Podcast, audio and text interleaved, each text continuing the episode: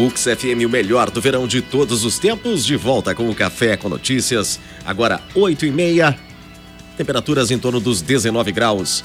Aqui na Serra Gaúcha, repassando formas de contato com a Ux FM, 5499671-1065, nosso WhatsApp, ou então pelas outras redes sociais, Twitter e Facebook, também está valendo a sua participação. Agora espaço de entrevista no Café com Notícias, Eduardo Borilli. O programa Café com Notícias segue com a série de entrevistas com os 23 vereadores eleitos em Caxias do Sul para o mandato 2017-2020. Nesta quarta-feira, conversamos com ele que é agricultor, foi subprefeito de Galópolis, suplente por 30 dias na última legislatura e eleito pela primeira vez com 3.145 votos no pleito de 2016. Estamos em contato com o vereador Velocino Ex do PDT. Bom dia, vereador. Bom dia, Eduardo. Bom dia, ouvintes da UC FM. Bom dia, comunidade caxiense. Vereador, por mais que o senhor tenha ocupado um lugar por 30 dias na Câmara, o senhor é estreante né, neste pleito de 2016, eleito com, como eu disse, com 3.145 votos. Quais que vão ser as prioridades do mandato de Velocino Ex até 2020? Eu sempre digo na caminhada da, da minha vida, durante toda a minha vida, que a gente tem uh, um, um, conhecimento muito grande sobre o interior, porque sou oriundo do interior e ainda continuo sendo um pouco agricultor.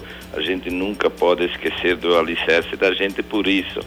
Minha bandeira número um será a agricultura, mas serei vereador de, do município de Caxias do Sul. Então, uh, minha principal prioridade com certeza é debater, em primeiro lugar, os, pelo conhecimento que eu tenho do interior mas sim como um todo, segurança, educação, creche infantil, isso faz parte do trabalho do vereador, demandas dentro dos bairros, sou muito conhecedor de obras por ter atuado quatro anos na Secretaria de Obras, então com certeza serei um vereador que atua em todas as demandas que é o anseio da comunidade.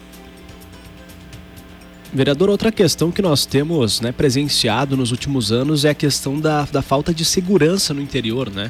Como que o senhor pretende trabalhar esta área? Né? Nós tivemos um caso recente uh, que deixou a comunidade uh, muito né, impactada com a questão de um, de um morador que foi morto por, dizem, né, segundo algumas investigações iniciais, que ele estaria denunciando algumas questões relacionadas a abigeatos no, no interior. Como trabalhar, né, diante de estar longe, principalmente, uh, quando eu digo longe, a cidade estar deslocada do interior nesse, inclusive com a falta de segurança, né, que a gente presencia no Rio Grande do Sul.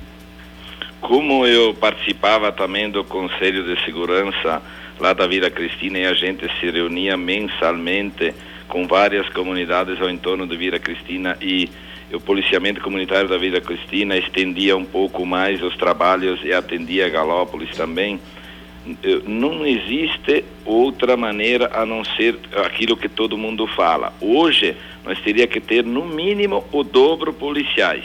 Então eu não vejo, mesmo que a gente eh, todos os vereadores batessem, batessem sempre na mesma tecla, mas o que está acontecendo é que praticamente não tem mais policiais. Eu vejo que dentro das comunidades lá, quando eu trabalhava lá, o, só o fato de uma, uma viatura rondar lá de vez em quando dentro dos horários de trabalho que eles têm já dificulta muito. Temos muitos problemas no interior, é mais perigoso hoje lá do que aqui, porque quando o agricultor está lá, nos finais de semana também que eu estou lá, eu sempre digo com a minha mulher, quando para um carro ali, a gente não sabe se é gente do bem ou gente do mal que está ali e daqui a pouco é assaltante, mas o que existe mesmo de problema no interior, o que está acarretando isso, claro que a dificuldade que tem ali fora no setor financeiro leva a aumentar ainda mais esse latrocínio, mas praticamente sumiu. O, tra... por aqueles policiais que tem lá embaixo que estão fazendo um ótimo trabalho, mas é muito, muito pouco. Praticamente não tem policiais. Como o governo cortou todas as horas, tudo, eu sempre dizia lá para a comunidade que a comunidade cobrava muito nas nossas reuniões que eu, muitas vezes tu liga para a brigada, por esses eh, eh, militares que estão lá trabalhando, que acharia que por ser da Brigada Militar deveria trabalhar 24 horas por dia. É um ser humano que nem nós. É só porque tem está eh, na brigada, tem a farda, mas é o que está acontecendo é que praticamente sumiu.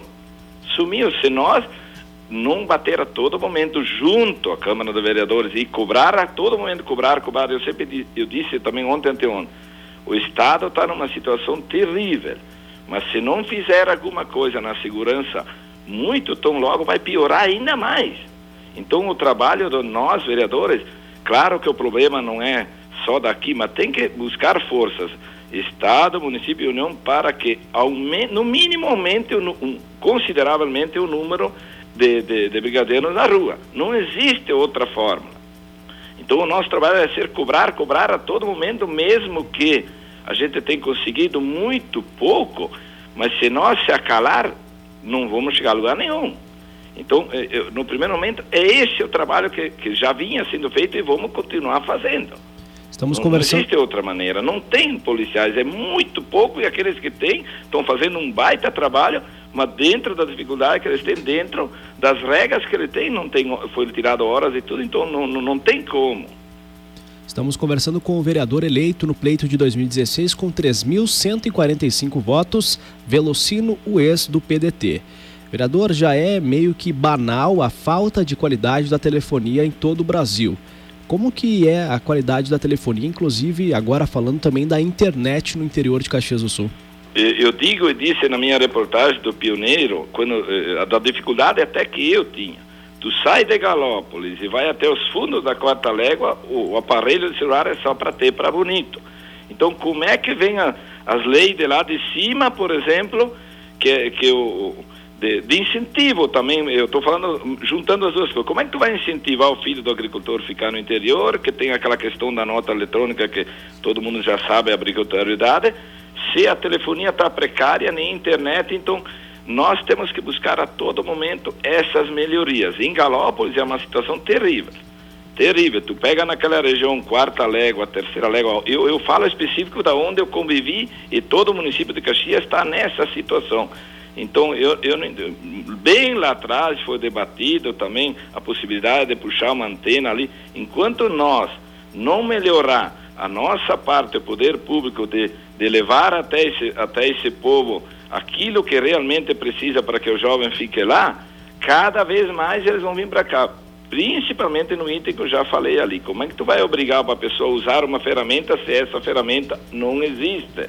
Essa vai ser uma das bandeiras do senhor também, colaborar Sim, com a com telefonia certeza, também com a internet? Isso era já uma, uma bandeira de quando eu nem era político, que eu comecei a, a minha a, meu trabalho dentro da política lá atrás, que não era não tava não era previsto para eu ser candidato e nem muito menos aqui como representante da comunidade pela dificuldade que eu tinha. Eu lembro muito bem lá atrás, quando eu tinha que fazer um pedido de venda de produto agrícola da, dos locais onde a gente entregava, tinha que vir um bom pedaço adiante, onde tinha uma telefonia na época para poder fazer.